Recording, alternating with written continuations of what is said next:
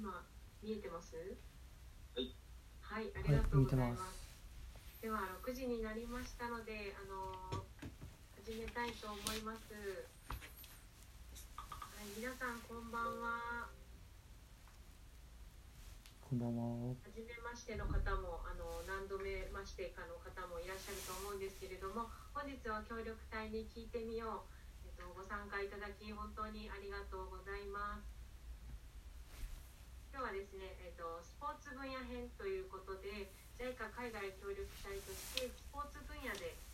2年間活動してきたお二人にですねお話をしていただきたいと思っています。で参加者の皆さんぜひですね協力隊ってどんなことしてるんだろうとかどんな国で活動されたんだろう帰国後は何をしてるんだろうっていうことをですねあのお二人が話してくださいますのでぜひ聞いていただいてお二人のお話の後にはですねみんなでちょっとざっくばらんにお話ができるような時間を作れればと思っておりますので8時までですねどうぞお付き合いください。と今喋っている私がですね JICA デスク長崎というところで国際協力推進員としてお仕事をしております。戸崎千尋と言います。どうぞ今日はよろしくお願いします。お願いします。ありがとうございます。今日の簡単な流れなんですけれども少しだけ JICA 海外協力隊についてお話をさせていただいた後にもう早速ですねお二人の話を聞ければと思っています。最初にブラジルで野球隊員として活動してきた森清さん。その次にペルーで柔道隊員として活動してきた岩永さんにお話をいただきます。その後ですねあの申し込みの際に、えっと、皆さんからご質問をいただいておりますのでそのご質問に対してみんなでお答えしていきたいと思います。で最後に、えっと、森清さんと岩永さんのお話を聞いた後でですねあのチャット欄とかでもあのご利用、えっと、していただいて結構ですので質問であったりとか直接お話ししていただいても構いません。質疑応答の時間とあの協力隊に限らずですねいろんなお話ができればなと思っています。で最後にちょっとここは皆さんにお願いなんですがあのどうしても顔出し NG という方は構わないんですがあのよければですねカメラをオンにしていただいて最後このスクリーンショット記念撮影をさせていただければと思っていますので最後までご協力をよろしくお願いします。そして8時に閉会になります。はい。と少しですね JICA 海外協力隊について私の方からご説明させていただきたいと思います。と JICA ってまず何って聞かれることも何度かあったんですけれども JICA は日本の国の組織で、えっと、国際、えっと、独立行政法人国際協力機構という国の組織になっています。でその中の一つ事業の一つが JICA 海外協力隊というもので開発途上国発展途上国皆さん聞いたことがあるかなと思うんですけれども途上国に派遣されます。派遣するのもあの自分で行きたいって応募しての派遣になるんですけれどもご自身のですね持っている技術だったり知識をですね現地の方々途上国の方々に移転するお伝えするという役目を担っています。で派遣期間が原則2年間となっておりまして20歳から69歳の方までご応募可能となっています。でその次に書いてる職種なんですけれどもいまだにですねあの、まあ、昔からなんですかね。井戸掘ってるの？とかあの道路とかインフラの整備をしてるんでしょ？って言われることがあります。私もなぜか高速作ってるんでしょ？って言われたこととかもあったりするんですけどあの実際はですね190以上の職種がありまして今日お話ししていただくお二人のスポーツ分野であったりとかあと教育分野あと医療福祉保健の分野などいろんな分野の職種があります。で長崎からもですねたくさんの方が協力隊として開発途上国発展途上国で活動した経験をお持ちの方がいらっしゃいましてあのここに書いてます。現地の人とですね同じ言葉を話して共に生活をして一緒に仕事をするっていうのが JICA 海外協力隊となっています。先ほどはちょっと説明しました。長崎から出発した方々の写真を少し載せているんですけれども本当職種も様々でですね、まあ、県内にいらっしゃる方もいれば県外で今お仕事されてる方もいらっしゃるんですけれどもいろんな経験をお持ちの人材、えっと、人材が長崎にもいますのであの皆さんにですね今日はスポーツ分野のお話をさせていただくんですけどあの2人の話を聞いてもっと JICA 海外協力隊に興味が出たとか他の分野も聞いてみたいなって思った方はですね是非ご連絡いただければ一緒にお話ができるんじゃないかなと思っています。はい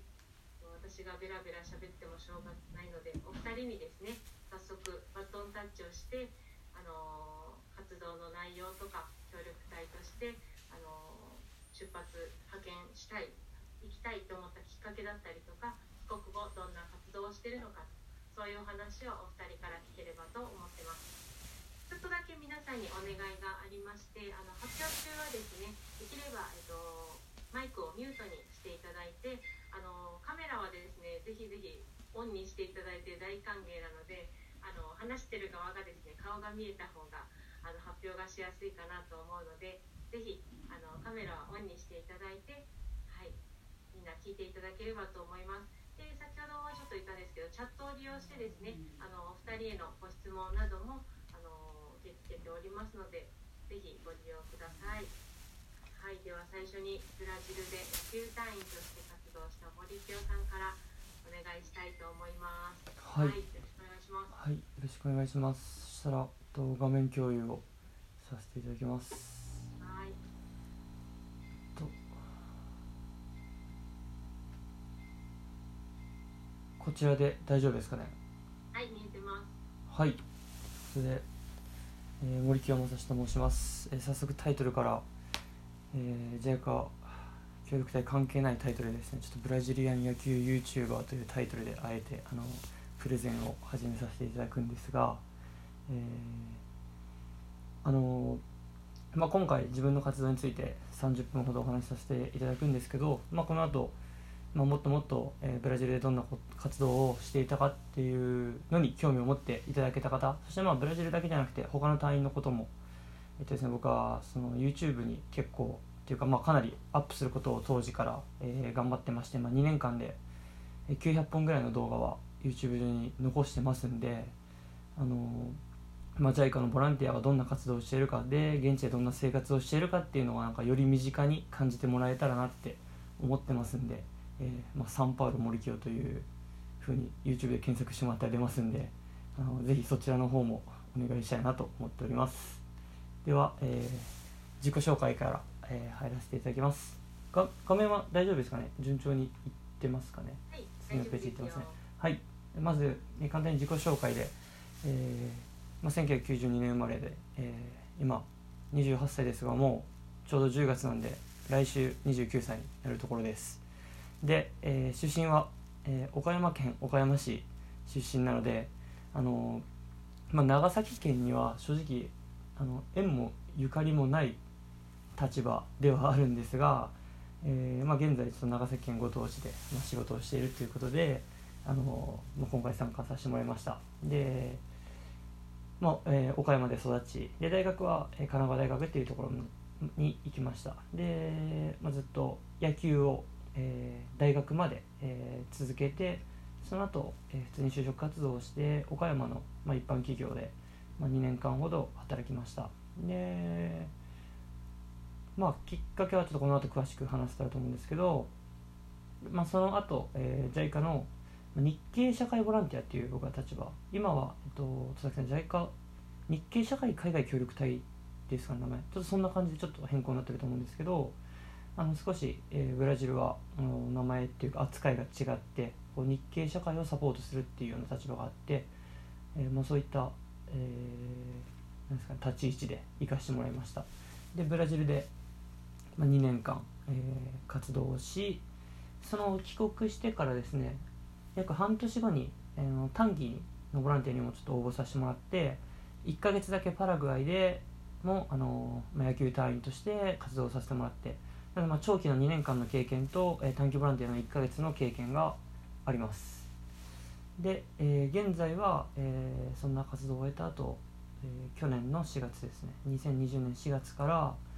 あのまあ、詳しくはこれも後ほどでいいかもしれないですけど Teach for Japan っていう、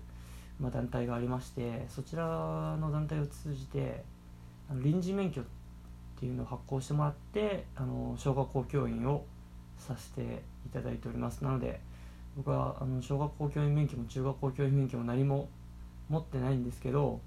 あのーまあ、去年今年と小学校で担任の先生を、まあ、4年生をしてるんですけどさせてもらっているっていう感じです、はい、ではここから活動の、えーことで、まあ、今日話すことということで、まあ、ポイントとしてはなぜ協力隊へ参加したのか。して、まあ、ブラジルでの2年間の活動の中ですねどどんな活動をしたのか、まあ、その時にまあ何を考えて、まあ、何何を感じたのか。あとは、まあ、パラグアイも1ヶ月はあったのでその時の、えー活動とか。で、まあ、ブラジルとパラグアイ隣の国にはなるんですけど南米の、まあ、ちょっとその魅力とかあとまあ比較ですね。あとはまあ、えー最後総括して、まあ、YouTube のおすすめなのかなんとかも最後に時間があればと思っております。はい。ということでちょっとこういった感じであの途中途中で写真を挟んでいこうかなと思ってるんですけど、まあ、こんな感じで今試合の途中ですかね、まあ、ミーティングをしているような写真です。でまず最初、えーなぜ協力隊参加したのかというとこなんですがまず僕自身、えっと、ジャイカボランティアっていう存在は正直大学4年生ぐらいまで全然知らなくて本当にこう海外とは無縁、まあ、今振り返ったら無縁ではないんですけど高校になんか留学生がいたりとかしたんででもそんなに意識はせずにこうただ、えー大会野球部の中で野球だけをしてきたこう岡山の田舎で育ってなんかそんなに広い視野も持てずに、えーまあ、成長した中でなんか大学4年ぐらい就活を終えてですねで野球も終えて本当に初めて大学4年生が終わり頃に大学生活みたいなちょっと余裕が出てきた中でこうアジアエコボランティアっていうのがあるんだってことを知ってで野球隊員っていう人がいて海外で野球を教える人がいるんだってことを知っていやなんかいいなと思ったのがきっかけです。で、まあ、そんなことを思ったんですがあのもう就活で岡山の、まあ、僕新卒銀行だったんですけど、まあ、決まってたんで、まあ、普通に社会人1年目の生活を始めました、うん。えーしかしですねやっぱそういったこう野球隊員なんかいいなっていういう思いがあったんでなんかモヤモヤとしながら社会人生活を送る中で1年目が終わる頃に、えージャイコボランティアに申し込みをしてみてでまあ、えー書類通って面接行ってまあちょっと補欠合格みたいな感じですぐ行かなかったんですけど、まあ、なんだかんだ合格をもらえて社会人生活は2年で終わって3年目になる時に、えーまあ、ブラジルに野球隊員で行けることに決まし、えー決まりました。でもう書いてるように本当に野球ばっかりやってきたんですけどこの野球ばっかりやってきたということを生かして海外での経験を積めるっていうこんな美味しい制度はないなと。で普通に多分大学生とかが留学するってなったら分かんないですけど経験がないんで100万200万300万とか多分する中で、えーまあ、全ての、えー生活費というかそういったものあの、まあ、国の方 JICA の方が負担してくださって自分がそういった活動経験ができるのであのやりたいなっていうので、えっと、行きました。で、まあ、将来長い目で見た時に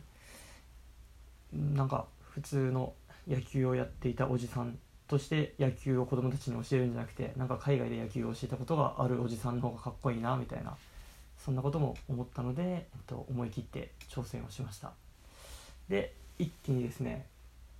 もう活動開始までに飛ぶんですが、えー2017年7月から活動を始めました。でえっと僕の要請内容としては新規での要請だったのであの前任者とか、あの僕の前にその野球隊員としてこの町で活動した人はいなかった状態で始まりました。となので、えっと、チームが僕が行く前23年前に消滅してて野球をやりたい数名はなんか隣町のチームに行って野球をやったりとかなんかそんな感じでした。であとそうですねここにはいろいろ記載しないんですけど、とまあ、日系社会というこの背景的にちょっとそっち方向で説明しだすとまた日系社会専門でちょっと長くなっちゃうんでこう昔からもう100年以上前からブラジルに日本人が移民で行ってるのでまあ、そういった昔からの積み重ねで日本人の文化として野球がブラジルには根付いてたのでもちろんこう野球はあの知ってる人はいる。で日系人もたくさんいるのはいたので、まあ、そういった背景があったけどやっぱ現やさあの近頃ですねここ10年ぐらいでもやっぱり日系社会の高齢化とともに野球も消滅傾向にあったというところにこう自分が入った形でした。で、えーまあ、最初の半年間ですねやっぱりこうすぐにチームが組める状況ではなかったので、えっとまあ、過去に野球をやってた子とか、えっと、現在隣町のチームとかに行って野球を続けてる子たちを中心に、えっとまあ、平日地道にこうちこの町のチームとしての活動を再開して本当に、えー、公式戦参加とか大会参加みたいな練習試合すらもない状態だったんですが、まあ、地道に半年間、えー、練習してました。で、えっと、7月に行って半年間なんでその新年ですね。からは、えー、チその町でチームを作ってまた再開しようということを言われてたので、まあ、そこを目指して半年間、えー、頑張ったという感じです。で、まあ、その地道な半年間を終えて、まあ、予定通り、えー、年が明けて、まあ、チームを結成することができて、まあ、初めての大会に、えー、参加することができました。で、まあ、予定通りと言いながらもやっぱりなかなかこう野球チームが消滅していたような、えー、組織というか町だったので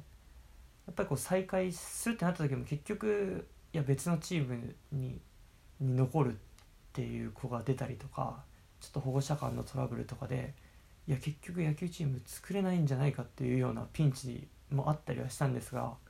まあ、なんとかこう一命を取り留めたというかちょっと最初の写真にもあったんですけど女の子とかも入れてですねちょ別の地域の子とかもまあなんとか人数揃えて、えー、チームを結成してなんか本格的にこう自分で自分のチームを持って野球隊員として活動が始まりました。で、まあ、初めての大会は、えー、結果はもう全然勝てなくてですね、まあ、厳しいスタートとはなったんですがとにかく参加大会に参加できたことが嬉しかったなという思い出があります。で、えー、まあ最初の大会が終えた後の、まあ、3月から6月ですね。2ヶ月2回目の大会に向けてっていうところでいろいろ練習試合とかもしながら、まあ、徐々に、えー、力をつけていったかなという期間でした。で、えー、2回目の公式戦ですね。2018年6月に、まあ、公式戦初勝利を、えー、挙げることができました。本当にこう何ていうんですかね。もうこのプレゼンになってしまうのでこうトントンすぐにこう時間が過ぎていく感じになるんですけどまあ、地道にこう積み重ねた結果でのこう初勝利1勝というものだったんで本当に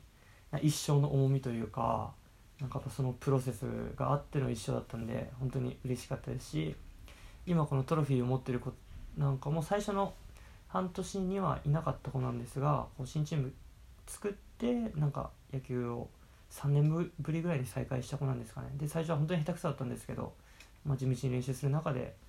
こう技術がついてきてでその結果この子自身もですが本当に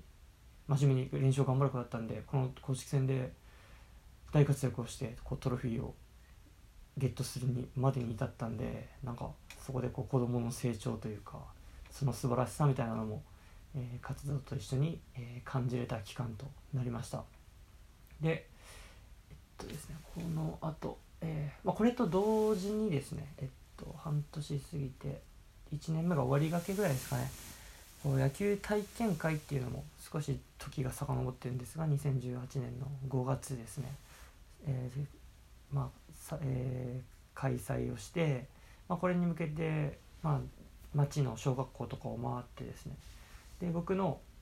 えー、住んでいた町は、えー、大体3万5千人ぐらいの人口だったのででやっぱ日本よりかはこう平均年齢が低いんで子どもの数もかなりいるんですよね。で、まあ、町の規模的にはちょうど僕が今長崎県五島市という、まあ、離島に住んでるんですが今僕が住んでるところも4万人弱3万5千ぐらいいて、まあ、僕の小学校も全校450人ぐらいですかね。学年70人ぐらいいて僕も36人ぐらいの担任をしてるんですけど、まあ、そんな感じなんで田舎町ではありますけどそれなりに子供はいるみたいな感じだったのでもう写真で見ての通りですねもう全く野球なんて触れたことないような子たちまでもう全部引き連れて大体これ70人ぐらい子供集めれてこう野球体験会をできたというのでこう初めての野球隊員として全然日系社会関係ないザ地元の子たちも、まあ、野球に取り入れてこう野球人口を増やしていくっていう活動が、えー、軌道に乗り始めたかなというのがこの時期でしたなので、えっと、時系列でいうと1年目の後半ですねはかなり軌道に乗ってきて、えー、野球チームも力がついてきて、えー、野球の普及活動という面でも、えーまあ、子どもたちも増えてきていい感じだったかなというところですと。まあ、こういった感じで、えー、野球のチームの子たちはここでユニフォームを着てですねやったりとかこう保護者とか地域のお母さんたちまあ軽く見てこう日本人っぽい顔をしてる人もいると思うんですけど、まあ、日系人の方もたくさんいてですねいろいろとこうお手伝いをしてくれて無事にできました。でえっと順調な1年目後半だったんですがこの2年目がですねあの、まあ、まさかの低迷期に、えー、陥ってしまって、えっとまあ、初勝利を挙げたチームもなんかもちあのいい感じに上がってきたかなと思ったんですけど、まあ、ブラジルのちょうど7月が冬休みに当たる時期で1ヶ月ぐらい学校もなくてですね。でやっぱりブラジル休みの時にはこう休みっていう雰囲気になるんで6月に初勝利挙げてバーってなったんですけど7月なかなか練習ができなくてでなんかこうチームとしてもまとまりがこうなくなっていっていってちょっと苦しかった時期でもありますし、えー、5月に野球体験会で、えっと、先ほどの写真のようにたくさんの子どもたちを集めたんですけど結局その僕が新規で派遣されてて結局僕のワンワンマン活動というか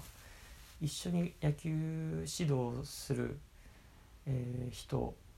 そしてなんかえっとこう組織の上の方でこうやっていこうという方も特にいなかったのでやっぱり自分一人でこの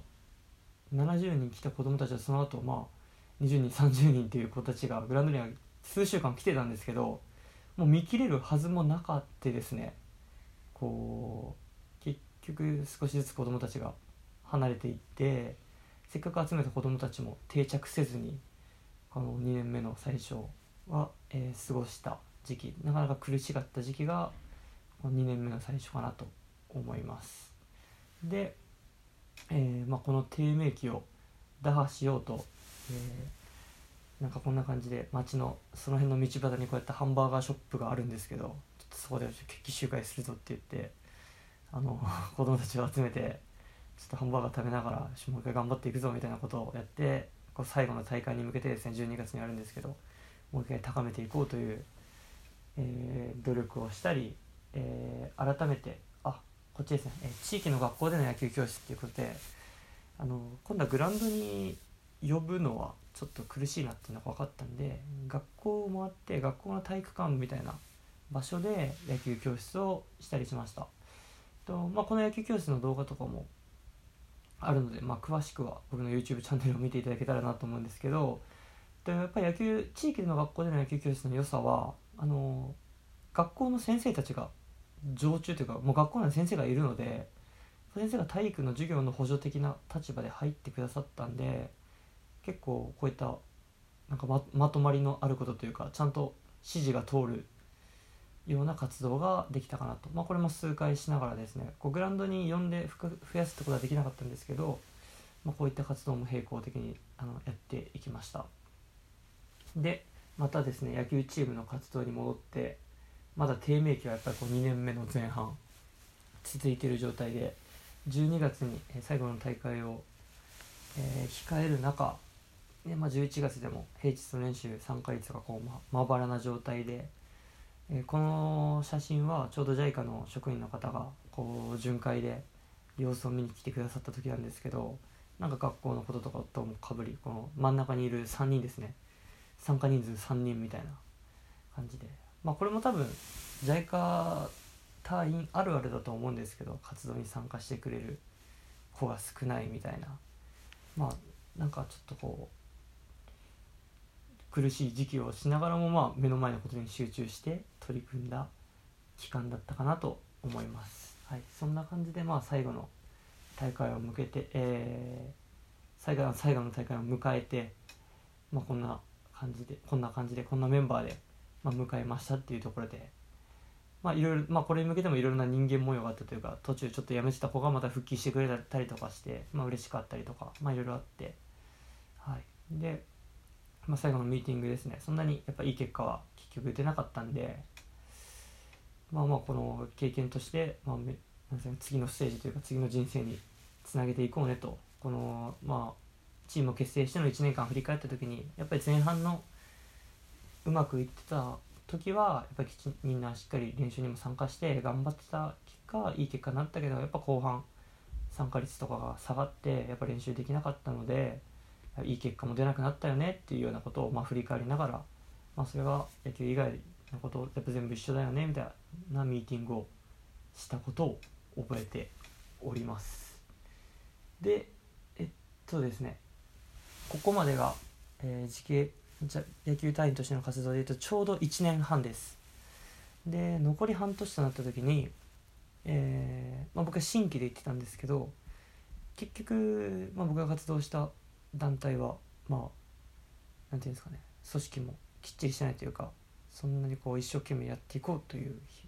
人がいなかったので結局公認のボランティアの要請すらもしてなくて僕が新規で初めて行って僕だけで終わるというあの場所。で結局もう終わってるんですけど JICA は続いてないんですけどあのそうなった時僕どうしようかなと思ってこの残りの半年のに向けてのモチベーションがなくなったなという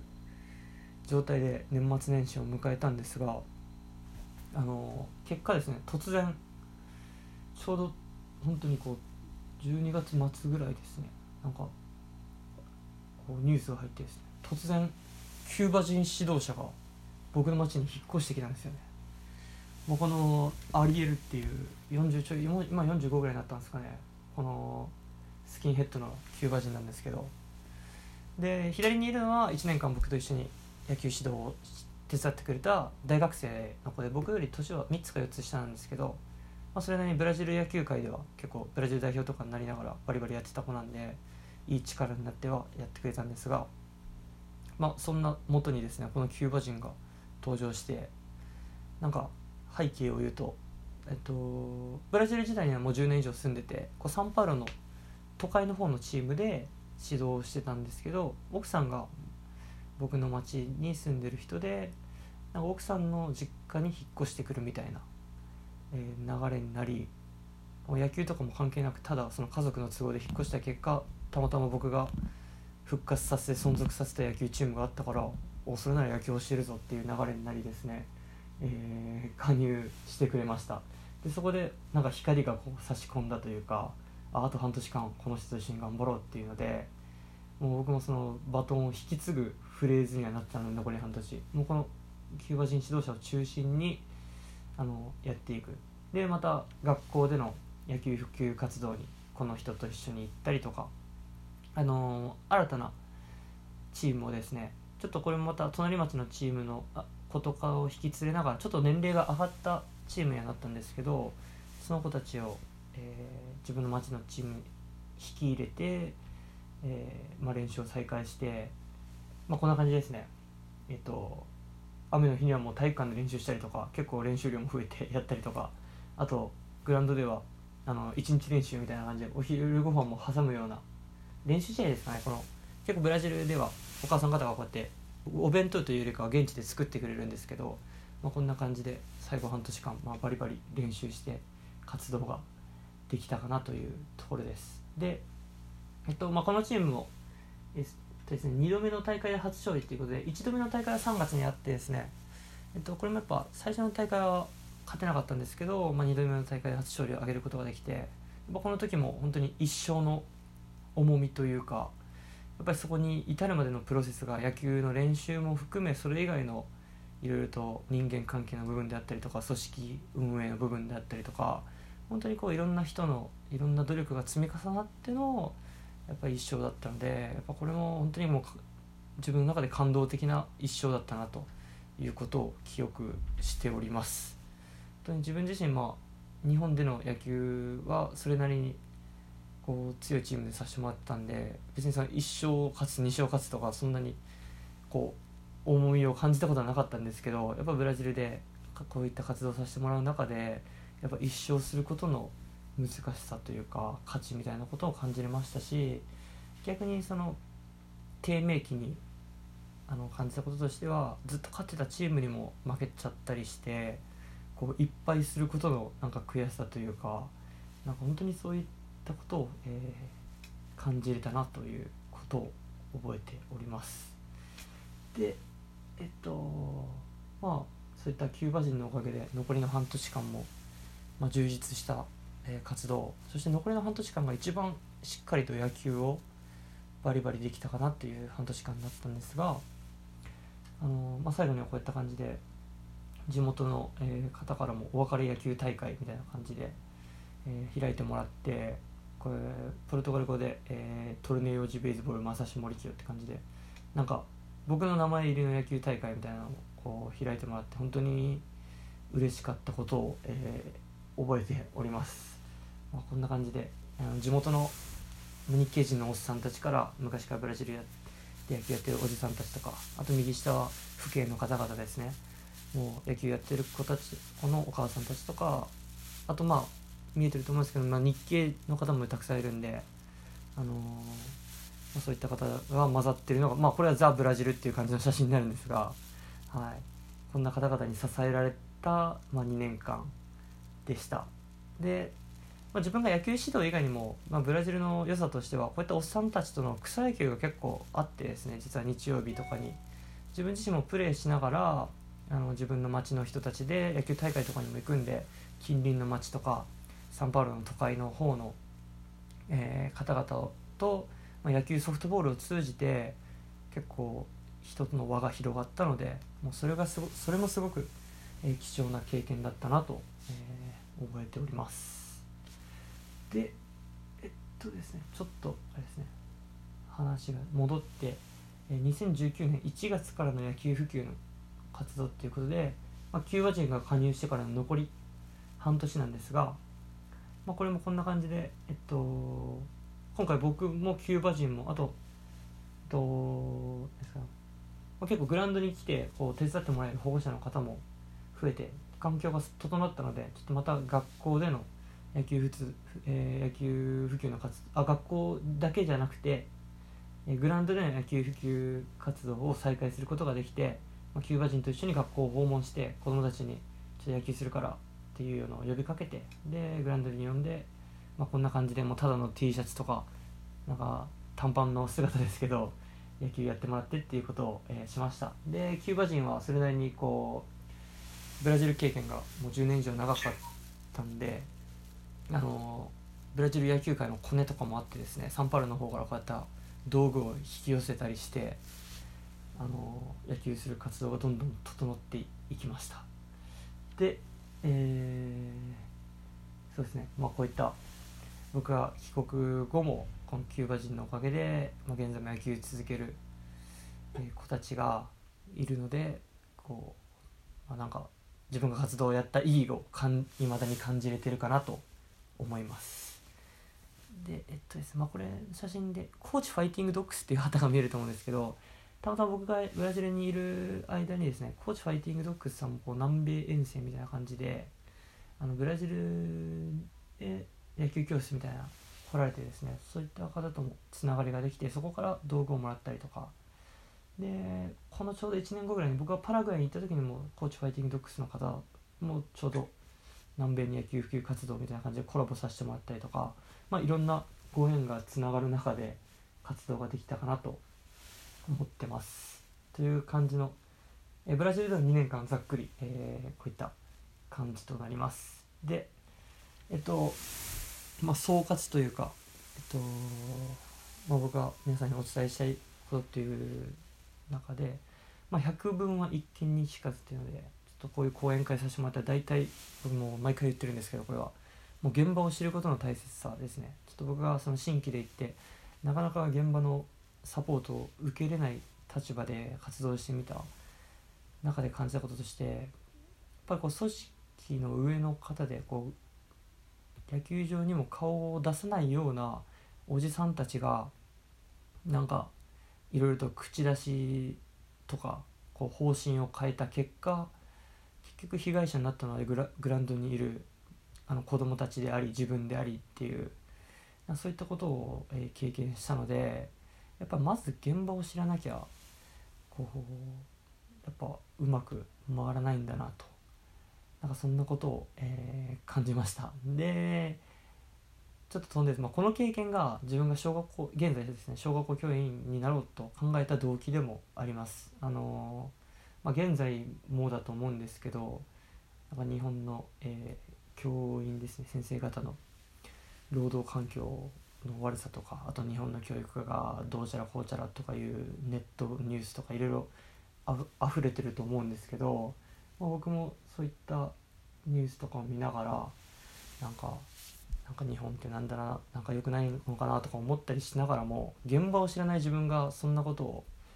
言ってても何も変えれないなと思ったんでとりあえず現場に飛び込もうと思って、まあ、小学校教員という現場に飛び込んでいます。はい、でこちら、えー最後になったんですがパラグアイでも1ヶ月活動したので簡単に活動を紹介しようと思います。パラグアイでの活動は、えー2020年1月6日から2月5日でちょうど世界にですね、えーコロナが流行というか流行はまだしてないぐらいで出始めたぐらいギリギリで、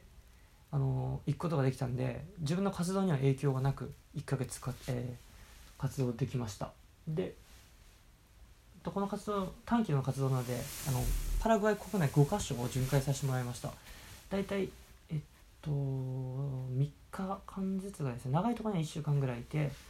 あとのところでは3日間ずつぐらい回らせてもらって、えー活動しました。でパラグアイも本当に日系社会がブラジルよりも新しいのでこう本当に日系人っていうかパラグアイは本当に日本語で通じるんで日系社会は。そんなところで、えー活動をさせてもらいました。で、まあ、パラグアイのこういったちょうど全パラグアイ野球大会みたいな感じであの上の横断幕が日本語で書かれてると思うんですけど本当に皆さん漢字とかも読めるぐらい本当に日本語ペラペラのあの日系人の方が、パラグアイにいます。そんなところで活動をさせてもらいました。で、まあ、まあパラグアイのまとめとしては本当にブラジルでの2年間の経験はやっぱ大いに生かされたなと思います。やっぱ野球指導っていうことに関してもやっぱ、えっとまあ、現地の子どもたちにどういった方法で練習を教えるのか。あとはやっぱ、まあ、ブラジルとは違う国なんですけどやっぱ南米の、えー国なのでやっぱ文化への適応とかあと日系社会という文化への適適応順応っていうのもかなり大きかったなと思います。あとはやっぱりこう1ヶ月という期間だったんですがやっぱ体調崩したら終わりなのでこう楽しみながらも全力で活動しながらもきちんと体調管理をしていこうと。その中でやっぱ積極的に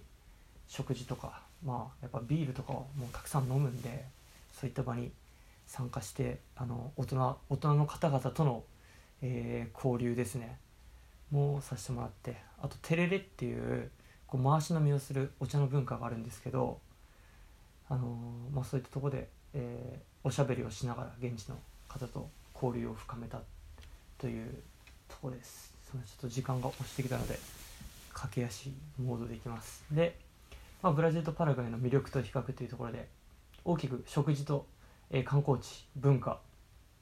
で言うとですね、まあ、食事はもうとにかくこの肉がうまいです。もうぶっとい肉をたくさん食べれるので、まあ、今あの、まあ、SDGs 的な観点から言いますとあまり良くないことかもしれないんですけどもう肉の消費量がもう日本とは比較にならないぐらいで安くてうまい肉がもうたくさん食べれてもうそれがもう魅力的でした。本当にですね、えーまあ、肉もそして野菜も豊富ですしそし果物も本当に豊富なのでもう食は最高でしたね。でこの写真は肉とあとパラグアイの日本料理店の、えっとですね広島っていう日本料理店がパラグアイにあったんですけどもうお寿司もそばも全部美味しかったですしブラジルはブラジルでラーメン店とかサンパウロにめちゃくちゃあってもう最高に美味しかったですね。あと田舎でも日系社会があるんで日本食結構食べれたりとかしてもう食事の面はあのーすごく良かったです。で、えー観光地。これもえっとですね、ブラジルの方がもう観光地はたくさんあってもうこれも一部でしかないんですけどこんな、えーリオデジャネイロの魅力的なビーチがあったりとかちょっと右の写真はパラグアイの遺跡でえっとまあポルトガルとスペインが争った遺跡みたいな感じでですね。なんかそういったあの世界史にも興味が出るような、えー観光地がたくさんありますんであのそれが面白かったなと。で今長崎にいるんですけどやっぱそういったポルトガルの侵略侵略って言ったらあれなのかもしれないですけど、まあ、そういった世界史的な観点からやっぱ長崎の観光をしてやっぱ平戸とか島原とかいろいろってもうザビエルとかなんか見る中でいろいろこうつながってくる部分があって今長崎観光もそんなあの背景っていうかそんな経験からすごく楽しめてる自分がいます。あとは、えーブラジル人とパラグアイ人ということで、まあ、どちらもまあ南米ラテン乗りで明るいんですがパラグアイの方がちょっと閉鎖的というか少し静かになるかなと。で日系社会もまあ同じような感じです。で、まあ、日系社会は、えーどちらもすごくてブラジルもパラグアイも、まあ、こういった感じであの日本の鳥居があったりとかあと盆踊りはすごく南米定番であってアルゼンチンとかでも有名らしいんですけどもうブラジルで盆踊り大好きになりましたしあとこれは大規模農業っていうことでブラジルもパラグアイもですねもう日本とは比べ物にならないぐらいの大規模で、えー農業をしております。すごい日系人が大きな土地を持って農業したりとか、まあ、そういった、えー文化歴史があります。でえっとまあざっくりですね皆さんに伝えたいことっていうことで、まあ、協力隊に参加してまあ、良かったことはまず今現在自分こうやってお話しさせてもらってるんですけど、まあ、こういった経験を語ることができるっていうのがまず大きな財産だなと思いますしなんか単純にやっぱ幸福度が向上して人生が楽しくなったなっていうのがありますしあとやっぱ自分のやっぱ経験とか学びの幅がですね増えましたしやっぱ語学ですね。僕はブラジルなんでポルトガル語を覚えさせてもらったりとかあとパラグアイでスペイン語でポルトガル語とスペイン語がかなり似ているのでそれでスペイン語が入ってきやすかったりとかそういったベースができたから今ちょっと英語学習がしやすくなったりとか本当にこういろんな知識や経験の幅が増えたんで日本にいてもいろいろとこう自分のアンテナにキャッチあのキャッチできるこう言葉の幅が、えー広がってですねこう人生が楽しめているのかなと思います。で最後やっぱこれは協力隊の方は皆さん言われることだと思うんですけどやっぱ思い通りには行くはずがないんで協力隊の活動はですね。思いだ思い通りにいかずにこう諦める力とかやっぱ人に期待しない力ですね。期待しない上でやっぱ自分のこできることにコミットするっていうことがあのできるようになったかなと思います。はいそんな感じで。えっとまあこんな感じでえっとですね自分のこれはブラジルのとある一日を描いた動画があったりとかしてますんであのいろいろとブラジルパラグアイの、えー動画活動とか、えー日常生活の動画載せてますので、まあ、ぜひご興味ある方は見ていただけたらなと思っております。ちょっと時間が、えー押しましたんでこの辺はもうカットであのーいきます。正直このかこの講演内容このスライドを使った講演も2年前に岡山でしてますんであのそちらを見ていただけたらなと思いますそんな感じで、えー以上、えー僕のブラジルでの2年間そしてパラグアイでの、え1ヶ月の活動の中で、まあ、考えたことや感じたことの、えー共有となりますご清聴ありがとうございましたルキアさんありがとうございました。あ、拍手のマーカーの拍手してくださってる方もいらっしゃいます。ありがとうございます。ありがとうございます。一個ですね、チャットの方に質問もあってまして、あそうですね。森清さんに聞いてもいいですか？一はい。回ちょっと共有を止めていただいて、あわかりました。皆さんの顔が見えるようにしましょうか？はい。はい、あ、拍手をしてくださってる方いらっしゃいますね。一個質問、えっと、チャットの方に来てます。はい。遊具とか、えっと、道道具、ごめんなさい、道具とかユニフォームは前からあっ動中に揃えたりした経験があられたら、資金や購入に苦労したことなど教えてくださいっていうご質問があってます。ああとね、あの、キューはいバからの、先あの方もね、持ってきてくれたっていうそうですねですけど、はい何かこう、うん、資金とかで購入に苦労したことなどがあれば教えてください。といや僕自身はあの購入とかはしてないんですよね正直ユニフォームに関しては現地で野球チームがあったりしたんでなんか現地の地元の会社かなんかサンパウロの大きい会社かわかんないですけどそういうユニフォーム作ってくれるお店はあったみたいなんでもうそこに注文して手に入れてっていう感じですね。本格的に野球をしてる子たちは。で道具もまあそんなに新しい道具は子供たち持ってなかったんですけどなんか日本からのルートで買ってたりとかはい、まあ、野球やってる子は持ってたりしたんで最低限の道具でやってたという感じです。で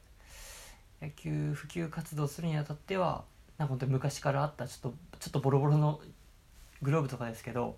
それを貸し出して僕はややってました。でその後キューバ人が来てある程度の新しめな綺麗めな道具をサンパウロの方から取り寄せることができたんであれを使って、えー活動ができた感じですね。で、はい、僕以外の隊員は日本からなんか持ってきたりとかあったんですけどやっぱりなんかブラジル結構関税かわかんないですけどなんかいろいろと手続きがむ難しいみたいで、はい、ちょっと自分ではできてないですそれは。はいはい、ありがとうございます。結構スポーツ隊員さんから私も聞いたことがあるんですけど、はいあの現地に行ってみたら全く道具がなかったとかですね。あの私が行っていたスリランカでいうとサッカー隊員さんがシューズを履かずに裸足でサッカーを子どもたちがやっていたとかですね。あのなかなかスポーツ隊員さん道具がなかったり、もう現地のあるものでどうにかする。まあ、これはスポーツ隊員だけじゃなくてですね。あの隊員さんほとんどの方に言えるのかなと思うんですけどなかなか資金調達だったり物品購入は難しかったりしますよね、そうですね。うん、でもなんかすごい立派なユニフォームをみんな着てて、ね、はいなんか素敵だなって思って見てました。あなんかそこは、はい、ブラジルは恵まれてると思いますね。なんか僕も本当に他の JICA 隊員アフリカの方とか東南アジアの方のやっぱ活動を聞く中でやっぱブラジルってそんなにある程度発展してる国なんで本当にこう裕福な生活をさせてもらったな自分はっていうのを感じるのはあります。はい。ありがとうございます。あとあの森清さんのお話ですごくやっぱり大事だなと思うのが YouTube はい。とかで、あの協力隊が活動内容であったりとか生活を発信していくこと。あの私たちにはこの活動であったり JICA の協力隊の,、ね、あの事業のことを発信していく。こうやって今お話ししていただいてるみたいに社会還元をしていくっていうのも一つの役割であるのであのすごく大事なことだなと思って聞かせていただきました。よかったら森清さん、はい。チャット欄にでもあのどう検索したら森清さんの YouTube にたどり着けるかですね。あまあ YouTube 載せてくださってもいいんですけどはい。あのよかったら載せていただけたらなと思いあます。わかりました。じゃあ僕の関連リンクとかは次の岩永さんのお話を聞きながらちょっとチャットに載せておきます。はい、お願いします。あとまた後でもですね、あの質問コーナーを設けたいと思いますので、はい、あの森清さん発表ありがとうございました。ありがとうございましたはい。では同じく南米の国にはなるんですが、また競技とかがね全く違うので、あのどういった活動をされてきたのか、どういう国だったのか、帰国後どんな活動をされてるのかですね。続いて、えっと、ペルーで柔道隊員として活動された岩永さんにお話をお伺いしたいと思います。岩永さん準備は大丈夫ですか？はい。はい、えー皆さん聞こえますか？大丈夫ですかね？聞こえてます。はい。えーとですね、ちょっとあの、協力隊の活動の話と、あと柔道の話。皆さん柔道あんまり